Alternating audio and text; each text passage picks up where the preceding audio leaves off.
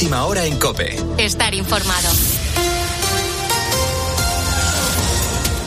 Buenas noches. Las protestas de los agricultores en Francia están provocando severos problemas en las carreteras fronterizas entre España y el país galo. La AP7 permanece cortada por la Jonquera en Girona en ambos sentidos de la circulación y la patronal del transporte recomienda no intentar viajar a Francia por carretera por las dificultades que existen. Los camioneros que han intentado circular estos días para llevar sus productos a diferentes puntos de Europa han quedado retenidos en puntos concretos o incluso llegando a dar vueltas por carreteras comarcales. Algunos camiones han tenido eh, incluso que sufrir saqueos. Juan Antonio, camionero, ha llegado a estar 50 horas parado en un arcén por las protestas. Atrás un compañero portugués, adelante tengo un, un rumano, luego adelante también estuve hablando con un polaco que vino a ver si le podía vender tabaco, que él se va a quedar sin tabaco, lo vi pasar con una bolsa, se ido al pueblo a buscar un supermercado que está a tres kilómetros de aquí.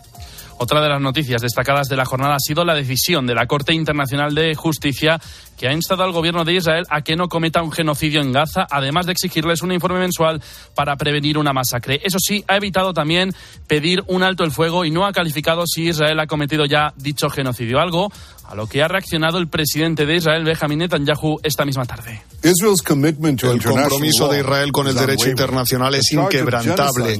La acusación de genocidio no solo es falsa, sino indignante. Nuestra guerra es contra los terroristas, no contra los civiles. Seguiremos facilitando la asistencia humanitaria e intentando asegurar que estén lejos de ellos, a pesar de que jamás use a los civiles como escudos humanos. Seguiremos haciendo lo que sea necesario para defender a nuestro país y a nuestra gente. Y otra de las noticias también eh, destacadas que hemos conocido hace apenas unas horas, un jurado del Tribunal Federal de Manhattan ha condenado al expresidente de los Estados Unidos de América, Donald Trump, a pagar casi 85 millones de dólares a la, escritoria, eh, a la escritora Elizabeth Jean Carroll por difamación, Juan Fierro.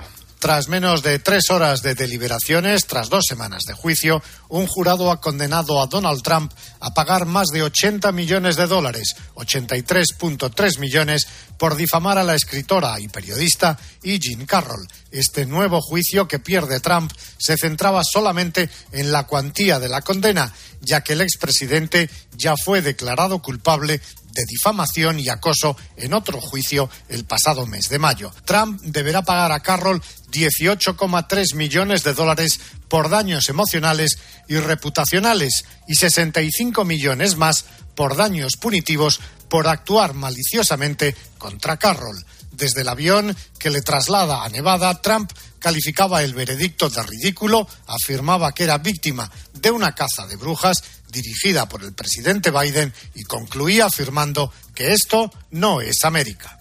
Con la fuerza de ABC. Cope, estar informado. Nueva derrota del colista de la Liga, el Almería, para dar comienzo a la jornada 22, Manu Arenas. El equipo andaluz perdió en casa contra el Deportivo Alavés por 0-3 y cada vez lo tiene más difícil la permanencia. Este sábado continúa la jornada con cuatro partidos más, entre ellos Real Madrid y Barcelona. La agenda del día es la siguiente. A las 2 de la tarde, Real Sociedad Rayo Vallecano. A las 4 y cuarto, Las Palmas Real Madrid. El Barcelona, que recibe al Villarreal a las 6 y media. Y para terminar, el Mallorca Betis a las 9. Xavi ha hablado en rueda de prensa sobre su continuidad después de caer de la Copa del Rey los malos resultados que lo acompañan. Esto dice de gente que pasó por su equipo.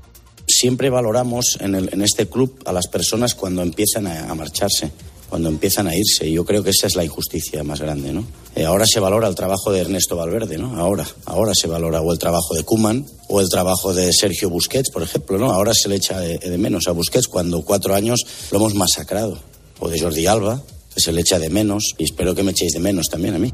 Más noticias. Bermer en jazz oficial, nuevo jugador del Atlético de Madrid. Y en Euroliga derrota del Barcelona contra el Olimpia Milano y el Valencia Basket ha ganado en casa de Basconia. Podrá seguir la jornada de liga y todas las novedades del deporte en tiempo de juego a partir de la una de la tarde. Sigues en Cope, continúa poniendo las calles con Carlos Moreno, el pulpo. Cope, estar informado.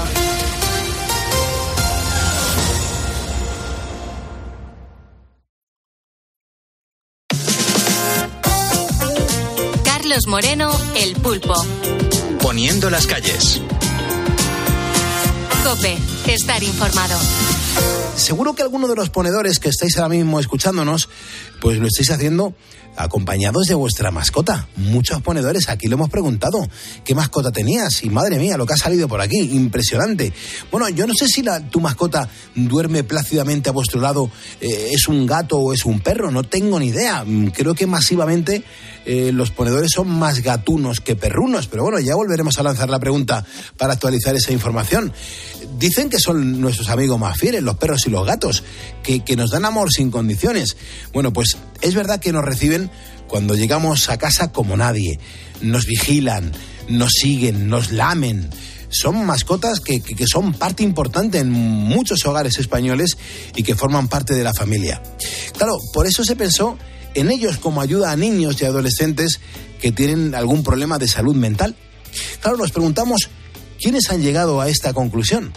Pues han sido eh, los chicos y chicas del equipo que está detrás del programa de intervenciones asistidas para animales que se ha llevado a cabo en el Hospital Universitario 12 de octubre en Madrid. Nuria Máximo, por ejemplo, es la directora de esta cátedra Animales y Sociedad que está ubicada en la Facultad de Ciencias de la Salud de la Universidad Rey Juan Carlos en Madrid. ¿Cómo estás, Nuria? ¿Qué tal? Y sobre todo, gracias por atendernos esta madrugada. ¿Cómo te encuentras? Hola, ¿qué tal? Muy bien. ¿Y tú qué tal? ¿Cómo estás? Pues bien, ya un poco cansado de voz, pero, pero bien, con muchas ganas de escucharte, Nuria, porque todo esto que estamos hablando, pues no es nuevo, ¿no? El hecho de eso de que, de que los animales ayuden en diversas terapias. Claro, ahora ha sido cuando ha llegado a la universidad una unidad de hospitalización infanto-juvenil de psiquiatría del Hospital Universitario 12 de Octubre. Y esto es en Madrid. ¿Cómo es este programa? Cuéntanos a los ponedores, por favor. Pues mira, este proyecto que lo hemos llamado Inspirador, porque mm, creemos que los animales y concretamente los perros pueden ser una fuente de inspiración eh, para la vida. Vamos y trabajamos en esta planta con los chavales que están allí ingresados y la idea es que los perros junto a sus guías y la psicóloga experta pues les ayuden sobre todo bueno pues a conocer reconocer sus emociones a gestionarlas y bueno pues a pasar este bache que les ha llevado a este ingreso con más estrategias de afrontamiento para la vida. Me imagino. Luego hay una cosa también que me llama mucho la atención y es bueno que desde tu cátedra pues nos queda clara la idea sobre todo de, cómo influyen positivamente los animales en la salud. ¿Tú por qué mm, has decidido aplicar este tipo de terapia en la unidad de adolescentes? Bueno, mira, la ciencia ya viene investigando que el vínculo humano-animal genera efectos positivos en muchos ámbitos, concretamente el de la salud mental es uno de los más estudiados. Y bueno, nosotros en la cátedra Animales y Sociedad teníamos la preocupación creciente por, bueno, ya sabemos eh, que los adolescentes ahora mismo eh, hay mucho riesgo, tienen mucho riesgo de intentos autolíticos, suicidios, problemas emocionales. Bueno, creemos que nuestra forma de ayudarles es con estrategias de prevención en las aulas y, por otro lado, con estrategias de intervención en las salas de, salud mental cuando, cuando lo necesiten.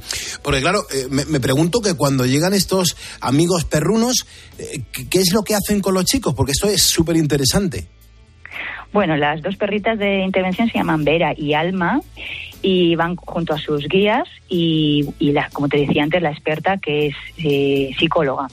Entonces es una terapia que es en grupo, se dividen, mm, más o menos participan casi todos los niños que están ingresados, eh, salvo que tengan una alergia o alguna contraindicación, que así nos lo indique el equipo médico, participan todas y y entran en, en, la sala grupal donde les están esperando los profesionales, las profesionales junto a las perritas y a través de dinámicas de juego, de explicaciones, de diferentes eh, ejercicios que hacen con las perritas, ellas y ellos van aprendiendo, bueno, pues cómo nos comunicamos, cómo nos sentimos, cómo gestionar a veces emociones que no son cómodas eh, la ansiedad, la angustia, con estrategias de relajación, estrategias de autoconocimiento, mejorar su autoestima, para que al final, bueno, pues esto sea una, una fuente de inspiración para ellos, como te decía antes, eh, para continuar con su vida y, bueno, y encontrar nuevas, nuevas excusas para seguir viviendo y, y mejorar ¿no? nuestra calidad de vida.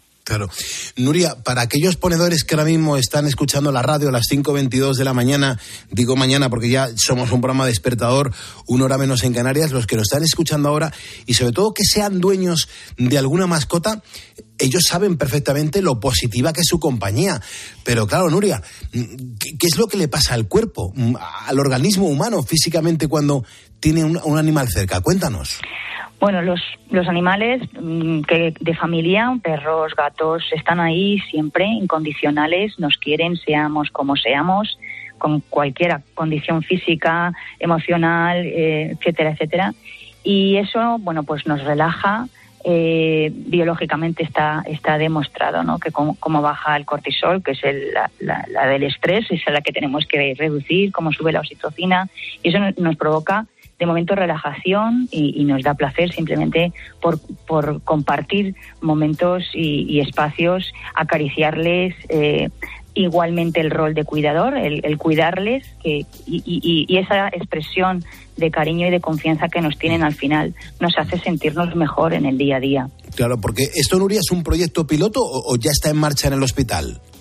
Sí, empezamos en el mes de septiembre, hemos empezado eh, en, la planta, hemos adaptado nuestro proyecto a las necesidades que ellos tienen, pues que al final son pacientes que ingresan durante un periodo el, eh, que, se, que se estima que sea el menor eh, posible. Y, bueno pues son cuatro sesiones que se repiten de manera cíclica para cada uno de ellos y que puede permite la entrada de, nuevos participantes y, bueno tiene esa dinámica no vamos a estar en principio con este piloto hasta final de año porque estamos buscando nueva financiación que nos permita estar durante más tiempo pero bueno, de momento la verdad es que los resultados están siendo muy positivos, tanto los participantes, las sonrisas eh, y lo que comentan a los profesionales, como los propios profesionales, ¿no? La terapeuta ocupacional que está, que está delante, la, enfermería también, los psiquiatras nos lo dicen, ¿no? Que, que ven cómo estas chicas, estos chicos están más animados, más contentos y bueno, creemos que es una que es eh, un proyecto muy positivo y que debería permanecer. Eh, conozco la historia de Vera, de Vera y, Alma, que, que, no son dos perras normales, y, eh, entiéndaseme. Mm, quiero decir que, que tienen algo de especial para que cada semana visiten a los chicos, y esto me ha gustado muchísimo bueno, somos todos igual de normales, ¿no? Y, pero estas perras es verdad que, que tienen, eh, son perras de intervención, perras que han sido seleccionadas, entrenadas y cuidadas, viven eh, bueno, pues mm, con sus guías y siempre reconociendo el bienestar que ellas tienen, sus distintas características. Eh, evidentemente están habituadas a trabajar en este tipo de espacios, con este tipo de, población y, ellas disfrutan también de, esta, entre comillas, de, este trabajo, ¿no? Pues de verdad, eh, Nuria, me encanta esta historia y además nos encanta haber presentado la labor que, que están haciendo ahora mismo tanto Vera y Alma en la unidad de psiquiatría infanto-juvenil. Nuria, son las 5.26, hora menos en Canarias. Gracias por habernos ayudado a contar esto en el programa, en Poniendo las Calles. Un abrazo enorme. Gracias a vosotros por la invitación. Muchas gracias. Hombre, es verdad que, que, está muy clara la función que desempeñan Vera y Alma. Y el doctor Rodrigo Puente, por ejemplo, es el coordinador de la unidad de hospitalización infanto-juvenil de psiquiatría del Hospital Universitario 12 de Octubre en la capital. ¿Qué tal, doctor? Gracias por atendernos. Hola, muy buenas noches. Buenas noches. Eh, vamos a situarnos ya en esa planta del hospital. ¿Cuál es la situación de los chicos que, que están recibiendo estas visitas? En, en la planta tenemos 24 camas. Entonces, habitualmente hay 24 adolescentes, son niños que tienen entre 12 y 17 años, que en su mayoría ingresan por, por cuadros de características depresivas, con, con intentos de suicidio la mayor parte, y cada vez estamos viendo más, por lo menos aquí en la planta, trastornos del comportamiento. Y luego hay pues algunos pacientes con trastornos de conducta alimentaria que en el último año han bajado con respecto a después de la pandemia, porque tuvimos ahí un, número muy elevado de pacientes que ingresaban por fundamentalmente por anorexia nerviosa. Pero bueno, es verdad que en los últimos meses ha, disminuido el número de ingresos por este motivo. Eh, situémonos eh, ya en esa planta del hospital. Eh, ¿Cuál es la situación de los chicos que están recibiendo ya todas estas visitas? de los casos que, tienen ustedes, por ejemplo, a todos se les ofrece la oportunidad de participar. ¿Cómo, ¿Cómo se realiza la selección? Claro, es que hay un montón de preguntas por hacer. Por ejemplo, si hacen todos la misma actividad. En general sí, es, es la selección va a cargo del, psiquiatra, del psicólogo correspondiente o del, en general del equipo de la unidad, eh, dependiendo un poco de las características de cada paciente. Es cierto que hasta ahora han pasado casi todos. Pues a lo mejor algún chico que tenga un cuadro psicótico y que en ese momento no, no pueda participar en una actividad grupal, pues no entra en un primer momento, pero habitualmente a medida que avanzan ingresos sí, se incorporan. Están pasando pues de los 24 a lo mejor pasan 22 y en una semana en concreto, como son los ingresos son breves y, los cambios habitualmente se producen de forma rápida, mm. en general se pueden incorporar todos en un momento o en otro.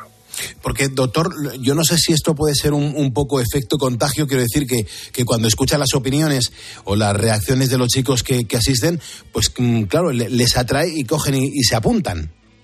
En general, sí. De hecho, antes de, empezar con la actividad, como lo, todas las semanas tenemos un grupo en el que pues hablamos de las cosas que han sucedido a lo largo de la semana, de, pues ellos cómo lo ven, cómo valoran las actividades y anticipamos que iba a haber una terapia con, con, animales.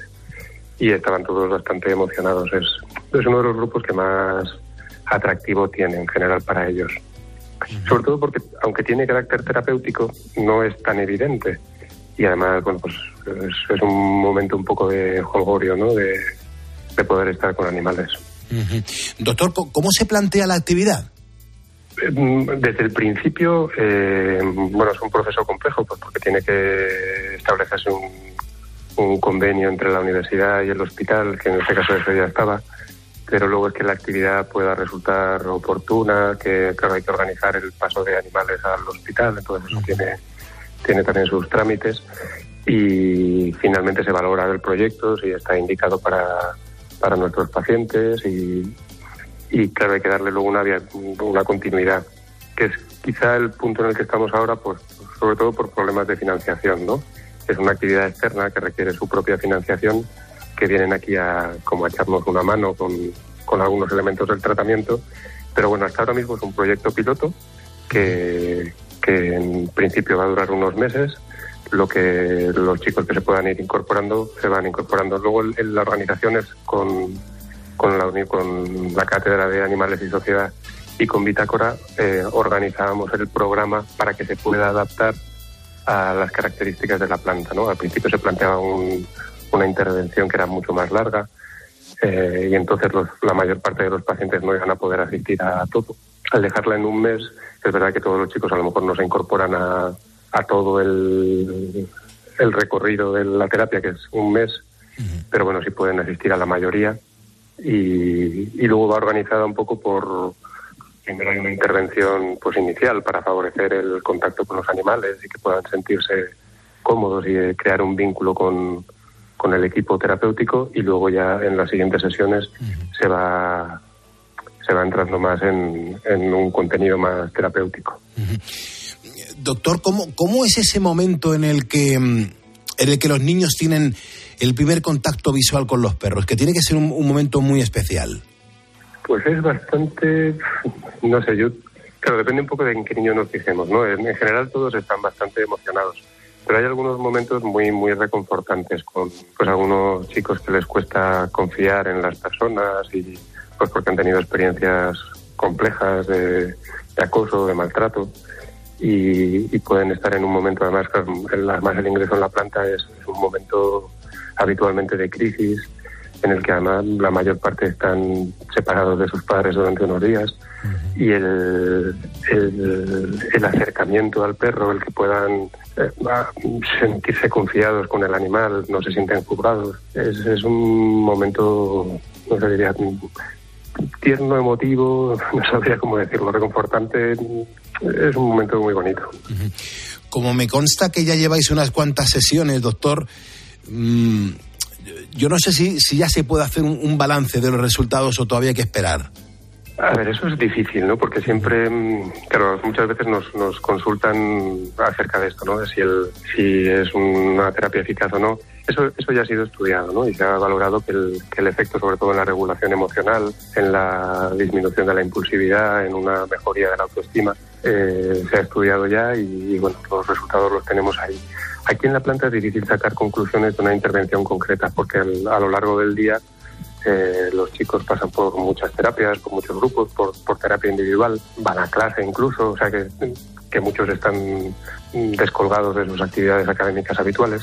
Entonces hay tantas actividades que es difícil sacar conclusiones acerca de una sola intervención. Pero en general por ejemplo, lo que valoramos nosotros es que las intervenciones con los animales eh, es como si se facilitaran el vínculo con el equipo terapéutico y vienen a reforzar y a veces a iniciar el trabajo motivacional para involucrarse luego en otros aspectos terapéuticos que, pueden ser más complejos o pero ya digo que el poder atribuirle algún efecto concreto teniendo tanta actividad es, es complicado.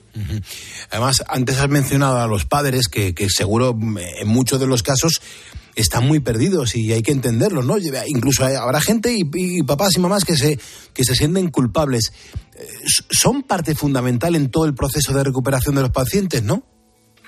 Sí, para nosotros una parte fundamental del tratamiento es el trabajo con las familias. Todos en general en la unidad tenemos formación sistémica, que es una quizás es uno de, de, los modelos de intervención terapéutica que, incorpora más a las familias, aunque hay otros. En, términos terapéuticos es muy rentable traer a los padres, porque el, que podamos echarles una mano o, trabajar con ellos y con los chicos las dificultades que puede haber en casa, que, no, tienen por qué ser responsabilidad de los padres, que en la mayor parte de los casos diría que no lo son, pero claro, afectan al funcionamiento familiar y que los padres puedan ofrecer una respuesta adecuada y emocional y de cariño y de acercamiento que muchas veces uno en pues eso ante el problema no pues empieza a bloquearse o a hacer cosas que, que, incluso uno siente que no son las adecuadas pero termina haciéndolas. Pues trabajar con los padres es una parte fundamental de nuestra intervención. Quizá yo diría que de las más importantes.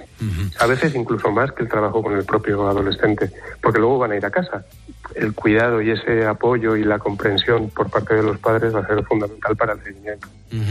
Pues doctor, no hay tiempo para más, pero de verdad que le agradecemos mucho todas estas explicaciones que nos ha acercado, sobre todo un poco más a los problemas que sufren los adolescentes. Y esto nos interesa a todos porque, vamos, yo, tengo una de 21, en el equipo hay gente que, que tiene ya pues hijos de, de 12 y 14 años, y yo creo que estas terapias son muy importantes, entre ellas, bueno, pues de las que se hace con animales, en este caso con, con Vera y con Alma. Doctor Puente, un abrazo muy fuerte y sobre todo muchas gracias. Muchas gracias por, por interesaros por nosotros. Escuchas Poniendo las calles. Con Carlos Moreno, El Pulpo. Cope, estar informado. José Luis, buenas noches, buenos días. Buenas noches, Pulpo, ¿cómo estás? Muy bien, ¿cómo te encuentras tú? Que ya me ha contado Cristina que estás esperando un corazón. Sí, es correcto. Eh, Curiosamente, yo he atendido a muchas personas en mi trabajo que nos han fallecido en nuestras manos y que luego han sido donantes y hemos activado todo el protocolo en Madrid de la donación de una persona. Y mira por dónde, pues yo el año pasado, en el mes de agosto, sufrí un infarto muy fuerte, muy, muy, muy fuerte. Eh, según el equipo de cardiólogos del Hospital de Guadalajara, estoy vivo de milagro. Y el corazón me ha quedado muy, muy, muy dañado, no tiene ninguna ninguna operación posible y estoy en lista de trasplantes para ser trasplantado de corazón. De momento, porque tengo una alta probabilidad de que el corazón se pare, una muy alta probabilidad, me han puesto un implante, un, un desfibrilador. Uf, vaya, vaya situación, ¿no, José Luis? Sí, es lo que me ha tocado. Eh, yo, ya te digo, sufrí un infarto el año pasado, en el mes de agosto. Mm. Según los cardiólogos, el infarto fue muy fuerte, me ha quedado el corazón muy dañado y bueno, pues eso, eh, de momento hasta que llegue el corazón me han puesto lo que se llama un DAI. Un DAI es, para que la gente todo lo entienda, es un desfibrilador interno. Está dentro de mi pecho y está conectado al corazón y en el momento en que el corazón se parara, el DAI lo detecta y da una descarga. O sea, que lo va regulando. Escúchame, José Luis, ¿y, y cómo se vive con, con esa incertidumbre, con ese nerviosismo de que, de que el corazón ya te han dicho que te va a fallar en cualquier momento? Pues mira, Pulpo, te voy a decir la verdad si yo si yo asimilara lo que el, lo, que el equipo de cardiólogos me dijo, que con mi corazón tenía una esperanza de vida de entre 3 y 6 años, si yo solo asimilara, yo estaría eh, en una profunda depresión. Ya. Entonces yo, por una parte no me lo creo, por otra parte sí me lo creo. Yo, pues eso, tengo esperanza de que me salga un corazón. Claro. Pero te, noto, te siento muy esperanzado, José Luis, te, te siento muy positivo. Sí, date cuenta que somos el país del mundo donde más donaciones se hacen y donde más trasplantes se hacen. Buah. Y, ahora eh, Todos los días... Dime, dime, perdona. No, no, no, discúlpame tú. Todos los no, días... que te decía que todos los días se trasplantan en España páncreas, pulmones, córneas, hígado, riñones, corazón menos, porque es el órgano que menos sale, pero yo tengo esperanza. ¿Qué, me, ¿A qué me puedo agarrar el pulpo? Solamente a eso. Claro. ¿Qué, años tienes, José Luis? Tengo 55. ¿Y familia? Bueno, tengo una hija de 18 años eh, y actualmente una pareja porque yo estoy divorciado. Muy bien. Y José Luis, eh, te, ha cambiado mucho la vida laboralmente a la hora del descanso? ¿Te cuidas muchísimo más? ¿Te blindas? Claro. Eh, date cuenta que para poder seguir optando a un corazón, mm. pues te marcan unos protocolos y tienes que seguir una serie de parámetros, ¿no? Claro. Eh, no puedes coger ni un kilo de peso, tienes que estar en rehabilitación cardíaca y todos los meses hacer analíticas especiales, a consultas de cardiología, consultas de insuficiencia cardíaca, en fin, yo he ido bajando peso, bajando peso, y claro, hay, hay que seguir unas, unas normas para poder, hmm. para poder seguir en la lista de trasplantes, evidentemente. Claro que me ha cambiado la vida, la vida me ha cambiado muchísimo, he perdido, he perdido el trabajo que tanto amaba. Claro. Yo, yo trabajaba, y desde aquí quiero aprovechar a mandar un saludo a todos mis ex compañeros, yo trabajaba en el SUMA 112, el Servicio de Emergencias de la Comunidad de Madrid. Yo trabajaba en una UBI móvil y en un helicóptero atendiendo infartos, paradas cardíacas, en fin. Pues ¿por, qué no te vienes un día a la radio y estás aquí con nosotros tomándote un café y charlamos tranquilamente? Bueno, pues si me invitas, Fulpo, sería... Yo lo agradezco. Y también quiero aprovechar para felicitarte a ti y a todo vuestro equipo por este, por este programa tan bueno que haces y que tanto nos ameniza a todos los que oímos tu programa. Qué bien, José Luis no lo dejemos, vente un día aquí al estudio y, vamos a pasar una buena, una buena noche de radio, un ratito, conociéndote un poquito mejor y, profundizando en tu historia. Me, apetece muchísimo. Sí, y además, Pulpo, te puedo contar tanto en público como en privado, pues todo lo que es el mundo del, trasplante. Date cuenta que el Suma 112 tiene vehículos especiales para trasladar los órganos eh, entre hospitales de Madrid o órganos que salen desde el aeropuerto de Barajas. Tenemos vehículos especiales con neveras especiales y te puedo contar mucho sobre el mundo del trasplante, mucho. Vamos, pues desde mi punto de vista, no de cómo cirujano, evidentemente. Claro, pues eso es una cosa y también tu historia, José Luis. Me interesas también tú como persona y, y por lo que estás pasando. Eh, me, me, interesa conocerte personalmente. Así que ahora con Cristina Platero lo organizamos y, a ver si la semana que viene te vienes aquí a tomar un café al estudio central de COPE, ¿vale? quedo a tu disposición. Un abrazo, José Luis. Muchísimo ánimo. Igualmente.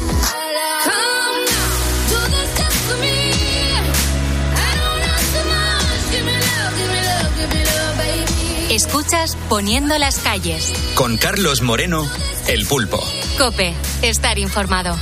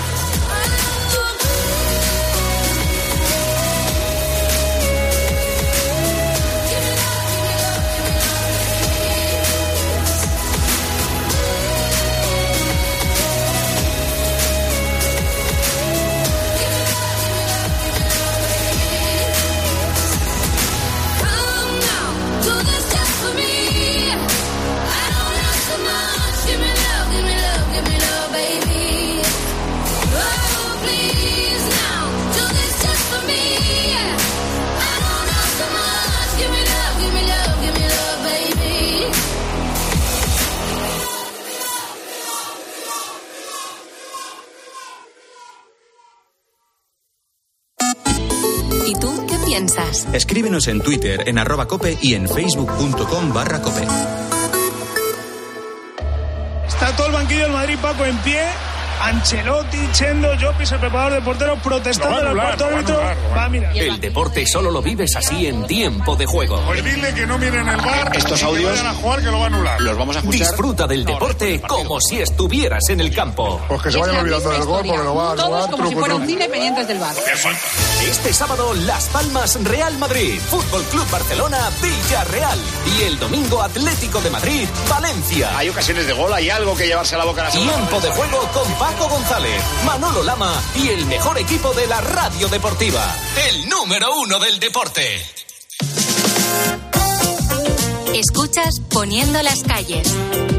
Con Carlos Moreno, El Pulpo. Cope, estar informado. Muchas veces el descanso de las vacaciones se traduce en la promesa de retomar el deporte, de adquirir pues eh, ciertos nuevos hábitos de alimentación que sean saludables o incluso buscar un nuevo empleo. Claro, para las compañías es también un momento clave. Empiezan a definir los objetivos de este nuevo año y en muchas ocasiones retoman la contratación de talento para sus propios equipos. Desde hace un tiempo ese término, el talento, se ha vuelto muy popular en la sociedad. Los departamentos de recursos humanos de muchas empresas convierten la gestión del talento en una prioridad para impulsar así el éxito. Sin embargo, fíjate qué dato. España sigue liderando el paro en la eurozona con una tasa del 12% y si miramos a los jóvenes menores de 25 años, el paro sigue siendo extremadamente elevado. Lo sorprendente es que algunas compañías se quejan de que no pueden cubrir vacantes. Entonces la pregunta es, ¿existe una fuga de talentos en España? Pues probablemente. Y es que cuatro de cada diez españoles considera que tiene que dejar el país para poder desarrollar al completo su carrera profesional. Claro, y eso hace que cada vez sea más difícil para las empresas retener pues a los profesionales más cualificados, convirtiéndose en todo un reto. Así lo ha explicado en COPE Cristina Hebrero, ella es socia responsable de People and Change KPMG España el reto del talento, como, como, digo yo, pues está en un punto de verdad de o, o, o nos lo tomamos muy en serio en, en, desarrollar todas esas capacidades, en impulsarlo, o, o, la realidad es que podemos poner en riesgo nuestro crecimiento, ¿no? el crecimiento de nuestra economía.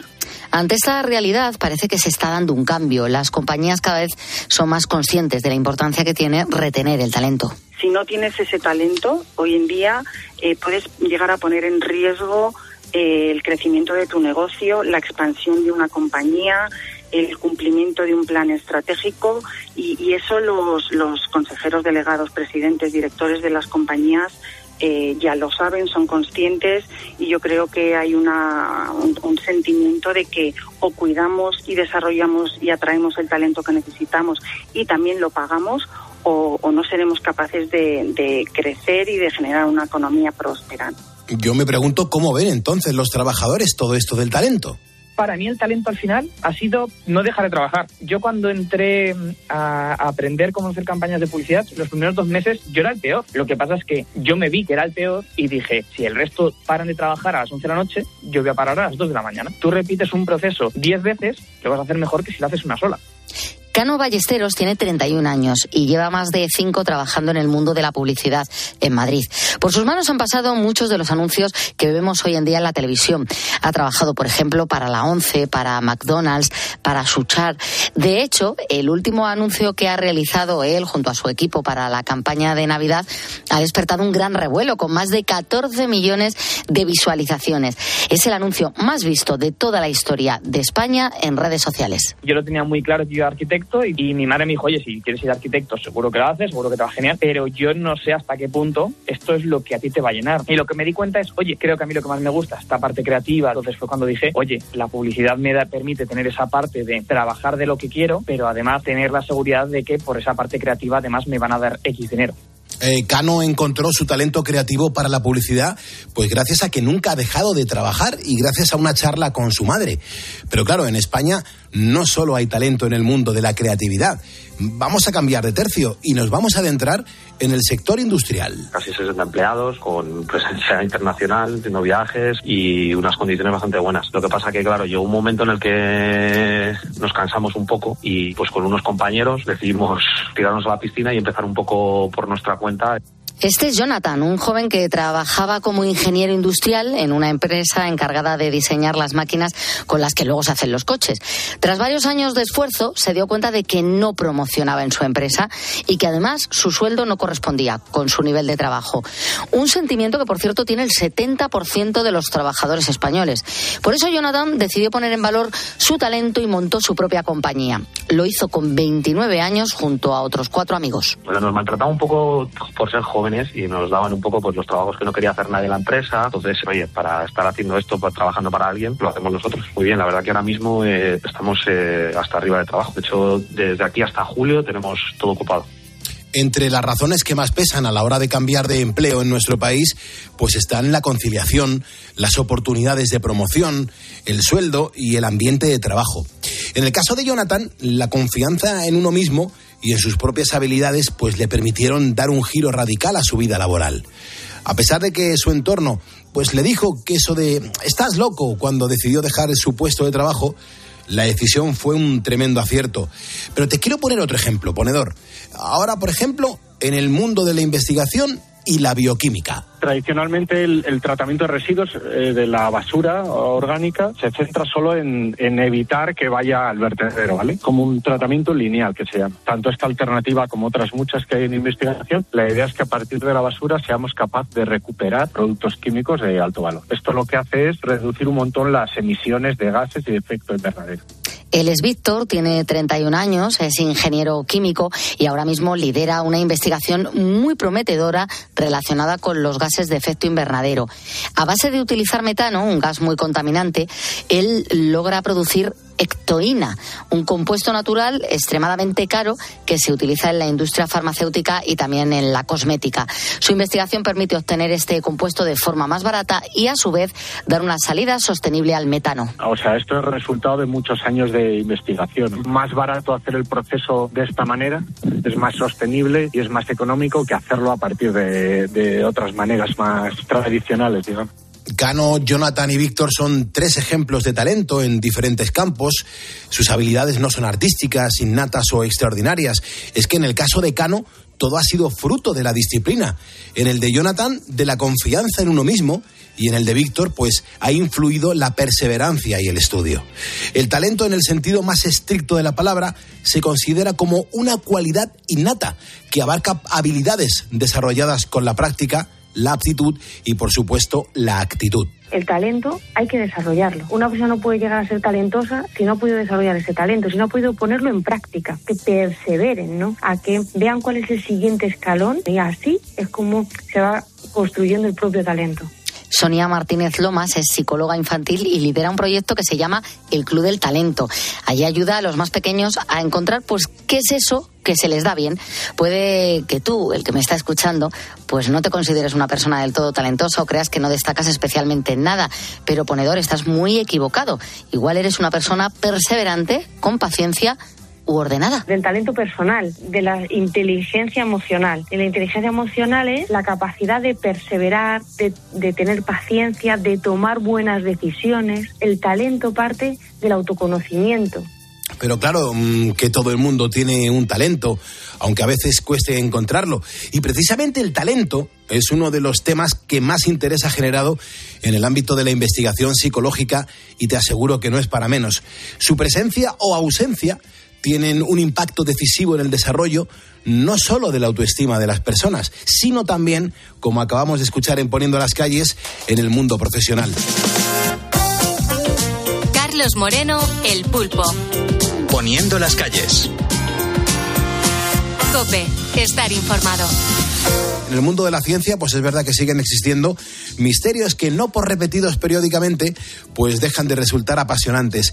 Y uno de ellos, además, tiene que ver con la existencia o no de especies animales gigantescas que han vivido en la Tierra, que han desaparecido o incluso que quizás sigan entre nosotros. Yo no sé si te suenan estas palabras de megalodón o Bigfoot, eh, el Yeti. Bueno, pues estos son monstruos reales, son productos de la ficción. Menos mal que Jorge Alcalde, como un ponedor más, está aquí con nosotros para contarnos si existe o no una ciencia dedicada al estudio de estos animales. Jorge, ¿cómo estás? Buenos días.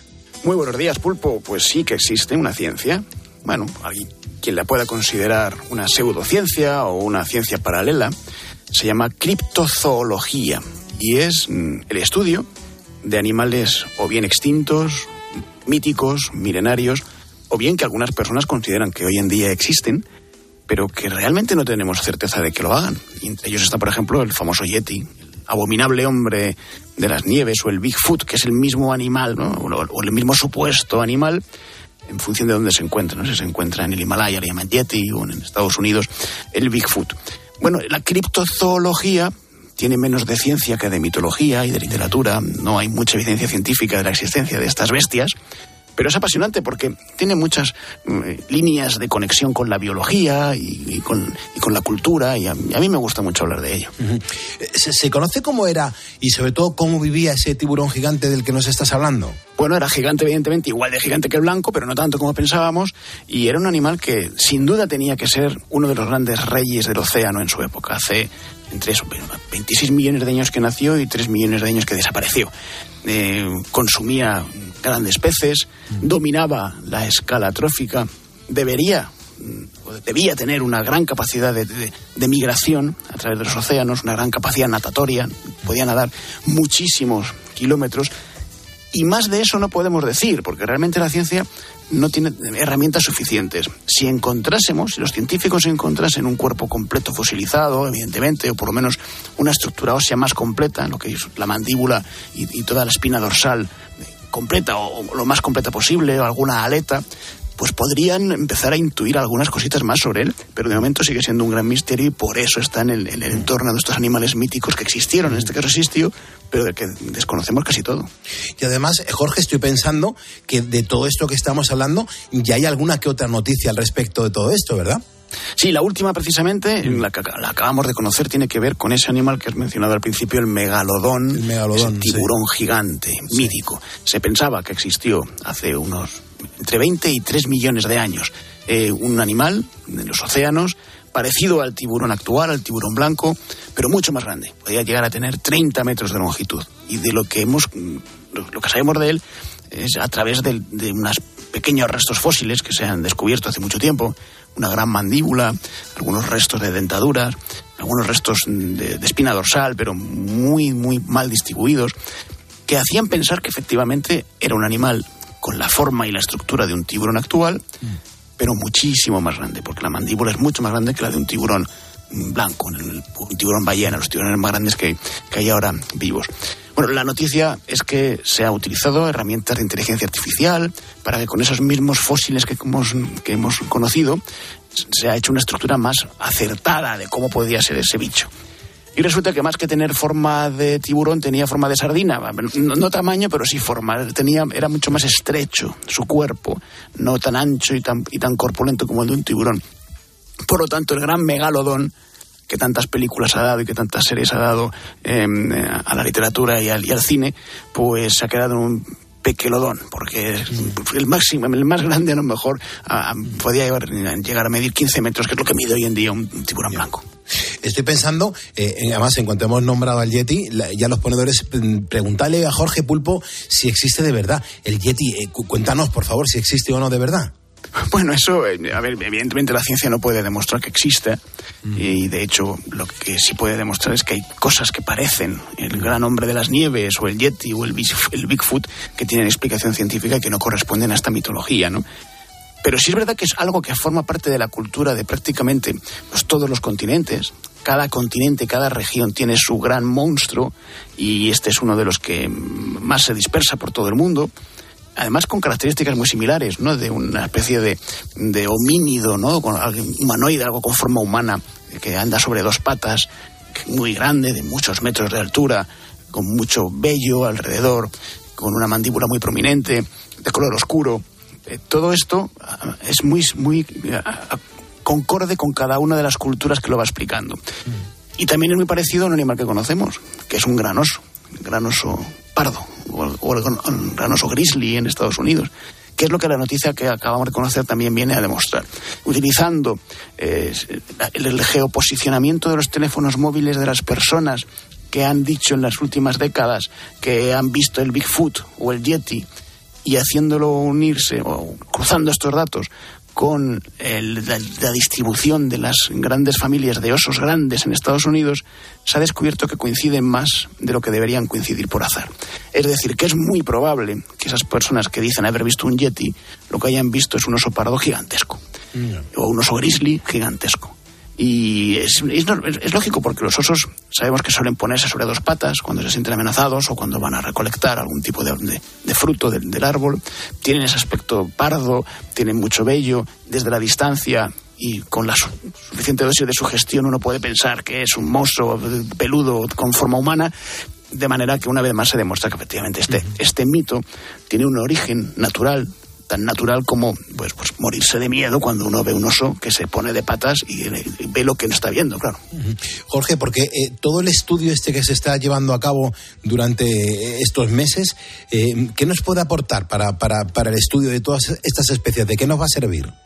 Esto es lo que más me gusta, porque por mucho que sean, bueno, mitos, sean eh, en algunos casos falsedades, y en ocasiones fraudes, ¿eh? porque hay gente que se aprovecha del mito y hace fraudes y entonces vende eh, a un coleccionista un supuesto fósil de Bigfoot cuando sabemos que eso está hecho con, con escayola. Pero bueno, aparte de eso, la criptozoología sí que nos permite entender mejor un poquito lo difícil que es conocer la zoología real. Mm, En este momento conocemos un porcentaje muy pequeño de las especies animales y vegetales que han pasado por el planeta. En los tres mil y pico millones de años de existencia de la vida, la inmensa mayoría de lo que aquí ha habido ha desaparecido sin dejar huella. Y lo que es peor, posiblemente el 90% de las especies, por ejemplo, de insectos que hoy habitan, desaparecerán antes de que lleguemos a conocerlas. Es decir, que la propia ciencia biológica es suficientemente misteriosa, no hay que acudir al Yeti ni al megalodón para encontrar misterios maravillosos y por lo tanto a mí esta noticia me parece siempre muy, muy acertada para poder hablar de que sin buscar en la mitología, en la propia ciencia, encontramos eh, materia fascinante. Jorge, te mando un abrazo enorme, te leeré en Squire y te escucharé en los diferentes programas de la cadena COPE. Hasta la próxima semana. Pues un abrazo muy fuerte. Dejaré algún resto fósil por ahí para que los escépticos vean que sí, que, que existo de verdad. Pasad buena semana. Escuchas Poniendo las calles. Con Carlos Moreno, El Pulpo. Cope, estar informado. Ahora vamos a tratar un tema que está relacionado con la seguridad. Te pido máxima atención, te voy a poner en situación, más que nada porque si alguien se hace con tu documento nacional de identidad, lo escanea a todo color y se dedica a estafar a otros en tu nombre, pues le puede pasar a cualquiera de los que ahora mismo nos estáis escuchando aquí en la COPE. De hecho, es lo que le pasó a un empresario sevillano. Sí, sí, y es lo que vamos a contar ahora. Una mujer usurpó su identidad y se dedicó a timar a través de aplicaciones de compraventa de segunda mano y portales de anuncios. Lo hizo hasta en 15 ocasiones. Ahora un juzgado de Sevilla ha condenado a la estafadora a seis meses de cárcel y al pago de una indemnización de 5.000 euros al afectado. La mujer lo que hacía era ofrecer el alquiler de apartamentos vacacionales y también vendía toda clase de objetos, videoconsolas, móviles. Pedía una transferencia a su cuenta como señal, pero enviaba el DNI robado. Parece el argumento de una película, pero es real. La pesadilla empezó en mayo de 2017.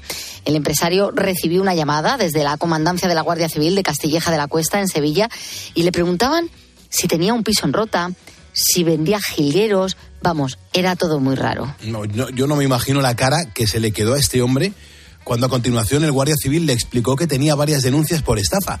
Varias denuncias que le han puesto, enfrente, claro, que le ha supuesto enfrentarse a juicios por toda España. Atención porque Javier de Cosío es el abogado de ese sevillano, lleva prácticamente seis años de juicios y también demandas, pero la cuestión es cómo consiguieron hacerse con el DNI de este hombre.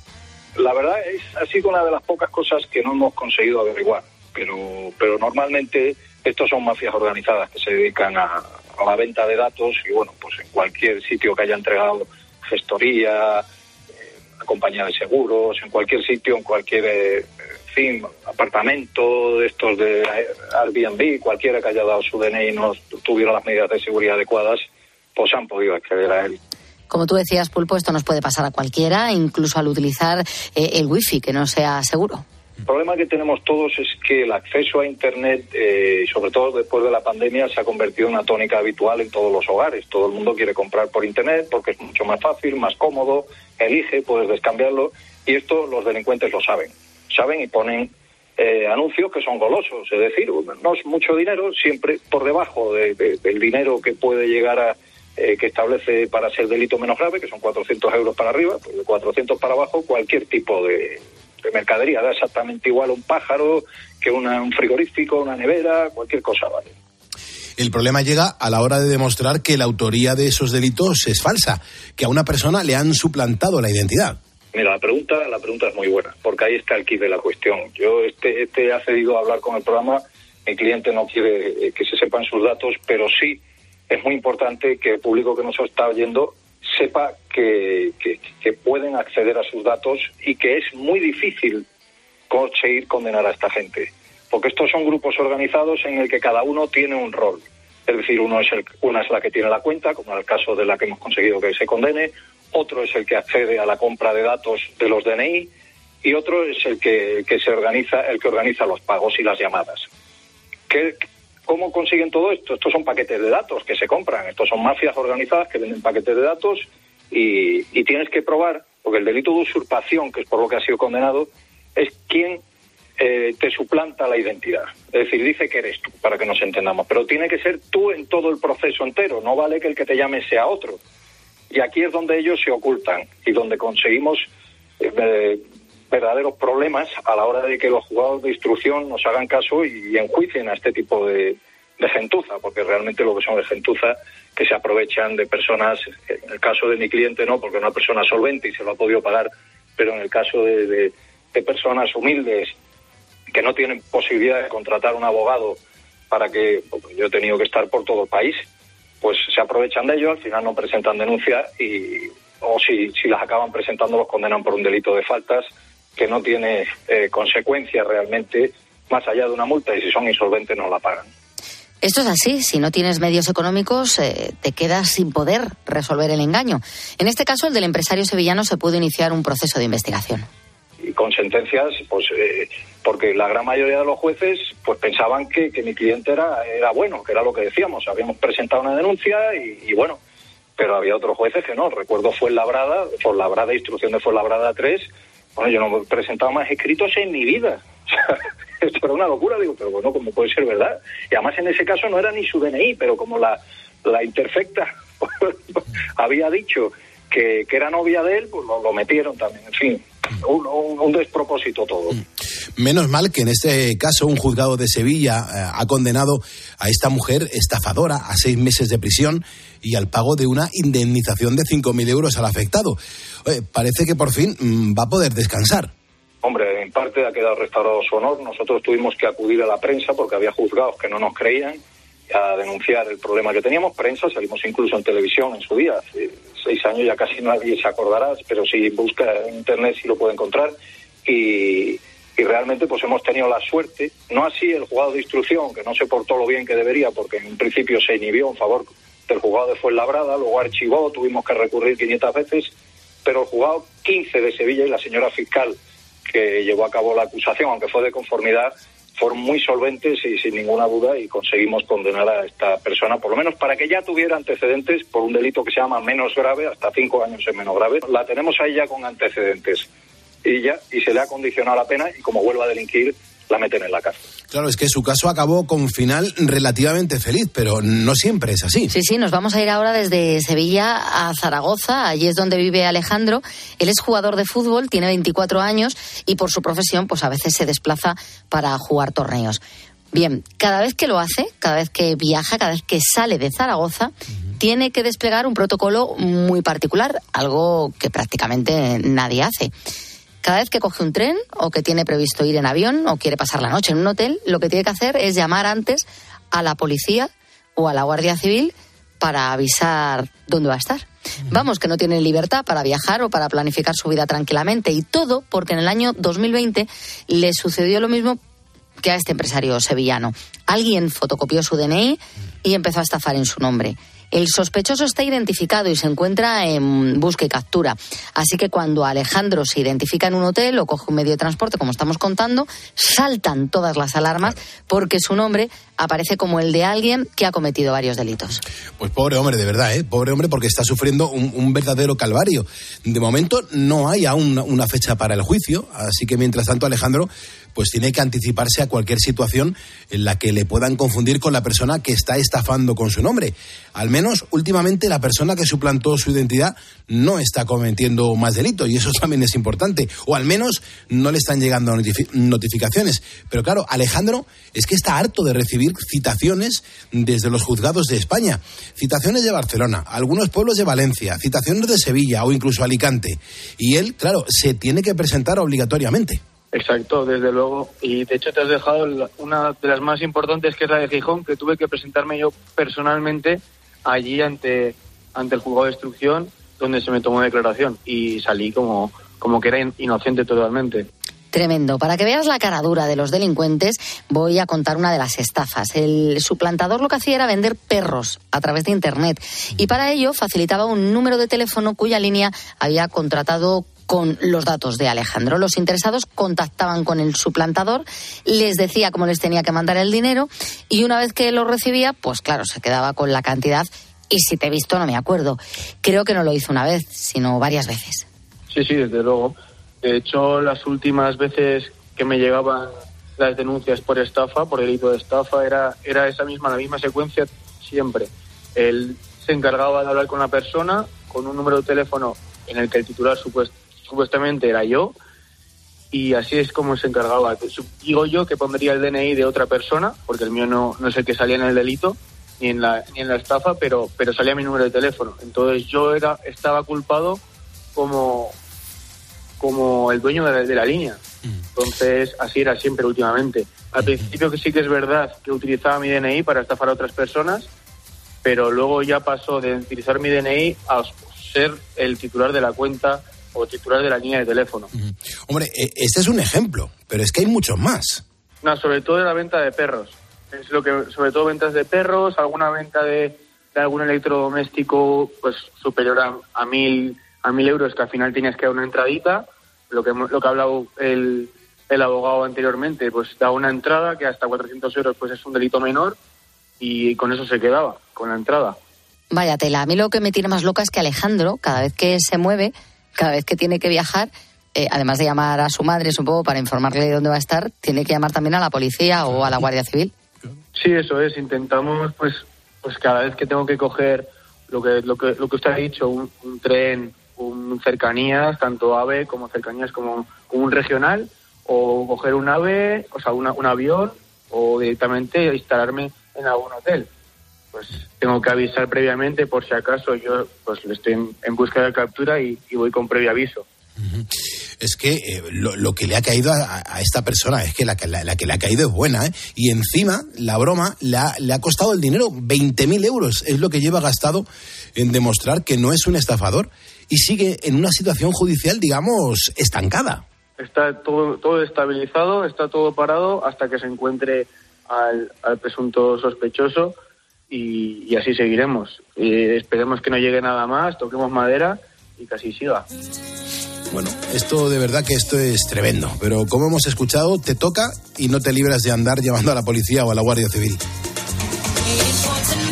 Escuchas Poniendo las calles. Con Carlos Moreno, El Pulpo. Cope, estar informado.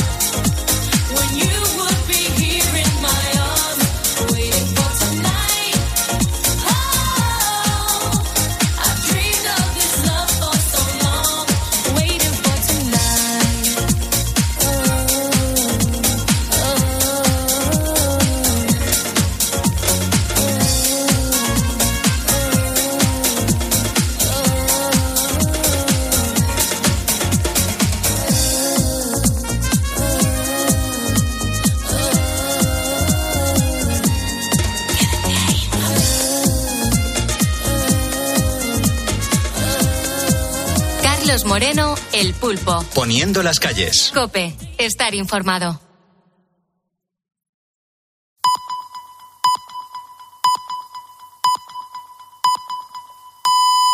Son las